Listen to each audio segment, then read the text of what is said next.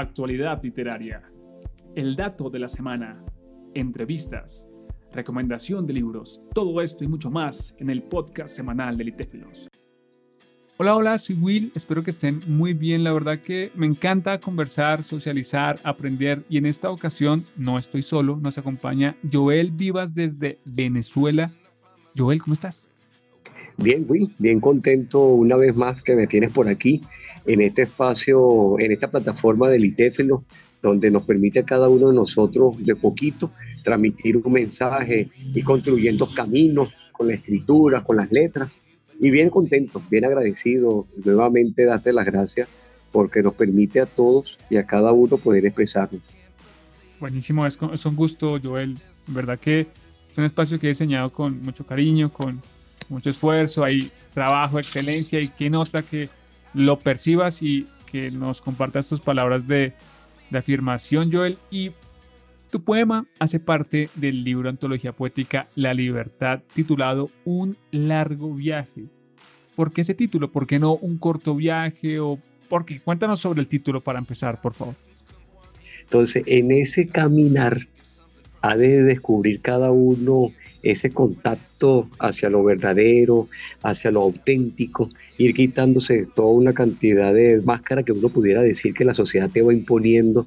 Entonces, bueno, en medio de ese caminar de autenticidad, así es la vida, pues, un largo caminar, debemos mejorar, darte cuenta qué cosas estás haciendo uno que no debiera hacer o a lo contrario, fortalecer aquellas que sí estás haciendo. Entonces, como ese viaje interior, pues lo llamé de esa manera, porque para mí es como una introspección, pues ir descubriendo que la libertad es eso.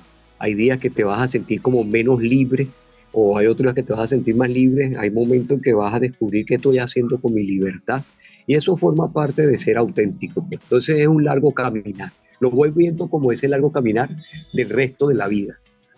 Comprendo, comprendo, claro, claro que, que buena esa, esa perspectiva de, de, la vida, de, del tránsito. Y también me parece muy interesante el tema de la libertad, que a veces te sientes de una manera, a veces de otra, y esa ambigüedad, aceptarla creo que también es, es, es saludable. Ah, en tu poema leo algunas líneas. Fueron días difíciles de incertidumbre plena, de desconcierto fatal, de confusión general. ¿Te refieres a algunos días en particular, Joel, o es más? Sí, porque, cuéntame. Porque Ajá, te cuento porque de alguna manera me remonté mucho, sobre todo en, el momento de la vida de adolescente, en ese momento más joven, indiscutiblemente que tú, uy, te, te, te se te presentan cosas en la vida, retos, ofertas, entonces uno va descubriendo, oye, como es encrucijada, pues, qué cosas me van a servir verdaderamente, qué cosas son este, falsas, qué cosas son importantes que debo tomar. Entonces son eso, ese momento de la vida generalmente me remonté a esa parte de, adolescente, pues, a un joven que, que, iba tomando esa visión de la vida. Comprendo, comprendo, claro, claro. Cada etapa tiene sus, sus desafíos, cada edad tiene sus fortalezas. Aciertos. exactamente, sus gigantes también a enfrentar. Ahora, dentro del poema tú vas desarrollando incluso también en la parte final eh, la imagen de, de Dios. Dios ilumina mis días, un viaje donde solo Él y yo inventamos cada día. Respecto a la libertad, ¿cómo tú ves que se conjugue con esta figura de Dios para ti?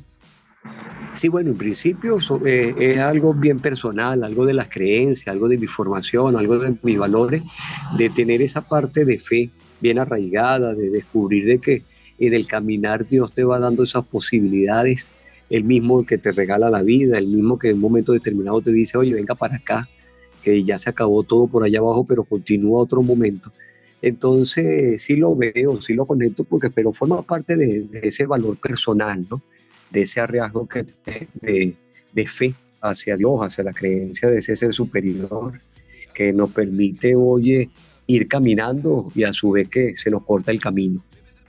Muy bueno, muy bueno, sabes, es que que tú compartas una creencia personal en un poema, lo considero que es valioso porque aunque muchas personas no estén de acuerdo, no compartan, el hecho de darlo a conocer ya es un diálogo desde la diferencia, que eso también es libertad, ¿sí? Pero te, Pero no te creas, Will, por supuesto causa bien, buena impresión o un momento determinado uno se confronta, porque debiéramos ser, saber que la, por lo menos un poema debiera ser la universalidad, pues, que todos pudieran tener cabida, porque también pudiera ser como una limitante de aquellas personas que a lo mejor su, este, tienen otros valores y pudiera uno decir, oye, a lo mejor no capto ese tipo de público. Pero bueno, como en, en esta oportunidad por lo menos asumí ese riesgo y voy viendo, ¿no? Pero sí voy reflejando indiscutiblemente que eh, la universalidad es, lo mejor para, para, la escritura y no meternos en, en, caminos bien particulares. Pero en esta oportunidad asumí ese riesgo y lo vi válido, pues, y, así lo hice. Buenísimo, claro, claro. Por eso mencioné que el ejercicio que tú desarrollaste tiene que ver con la libertad, tiene que ver con, con ese camino que es parte de tu vida y que tú elegiste y que estás compartiendo y que si alguien está de acuerdo conecta y si no pues sencillamente pues lo deja pasar está bien y ahí también está el ejercicio de libertad de que ni tú impones a quien lee que crea ni tampoco quien lee te impone el no creer o sea ahí está la, la libertad y me parece me parece muy muy interesante. Joel y para, para ir cerrando este espacio de conversación Joel las personas que en este momento nos escuchan y sienten, perciben que su proceso de escritura no está siendo libre, como que está atado, como que está atorado. ¿Tú qué le dirías a esas personas para ayudarles, Joel? En principio, dejarse fluir, pues, sentarte de lo más tranquilo, desde ese proceso de autenticidad, de, que si escribe poco, haz lo poquito que tiene, que si a lo mejor tienes esa facilidad para escribir muchísimas cosas, muchas ideas que se te vienen a la mente, ir fluyendo, pues si de repente te llega un momento determinado, este, una idea, anótala y la vas desarrollando, porque no es que te vas a sentar y te vas a salir un libro completo de poemas, de poesía, no, una idea la vas desarrollando, después pasarán cuatro días y te llegará, como decir la musa, te llegará otra luz, te sentirás motivado por la lluvia, por esos detonantes que, siempre has mencionado a través de tus conversaciones que tenemos cada persona, el olor, una fragancia, entonces esas ideas te van llegando. Entonces lo importante es no colocarse altas expectativas, sino ir desarrollando la escritura desde ese ejercicio cotidiano, desde lo que tú ves, desde lo que tú sientes, a lo mejor la emoción por alguien que te fue a visitar a tu casa, reflejarlo a través del color bonito de una flor que viste, escribir una frase porque amaneciste y le das gracias a la vida, porque nuevamente estás respirando, porque tienes el amor de la persona, de una persona al lado que te quiere muchísimo. Entonces, de frase en frase, vas desarrollando toda esa escritura, vas fluyendo dentro de ti, te vas expresando con naturalidad, sin pose, de la autenticidad, sin muchas palabras rebuscadas, tal cual como te expresas, como tú hablas. Escribir, escribir, agarrar tu lápiz este, y sentarte una hojita, de repente vas en el autobús, en el metro, en cualquier, en cualquier carro que vas rumbo para tu casa, para tu colegio, para tu trabajo, y te viene una frase de repente, lo bello de la vida, pues, y vas desarrollando allí y vas fluyendo desde tu libertad, sin mucho pensar que vas a agarrar un diccionario, que vas a agarrar un poeta, si lo tienes, bueno, muchísimo mejor, ¿no? Una bendición que te vaya formando, pero luego ir fluyendo desde esa idea de interior, pues buscar tu interior, buscar esa belleza que está dentro de ti, porque cada uno tenemos muchísimos recursos y, y tesoros dentro de nuestro corazón, que basta que uno se asome para verse por dentro y descubrir tantas cosas maravillosas. Entonces la escritura aprovecharla que es como ese desahogo personal que cada uno podemos tener. Buenísimo, buenísimo Joel y con estas recomendaciones que tú nos dejas, nos despedimos de este espacio de conversación. Gracias por habernos acompañado y un gusto conversar contigo, Joel.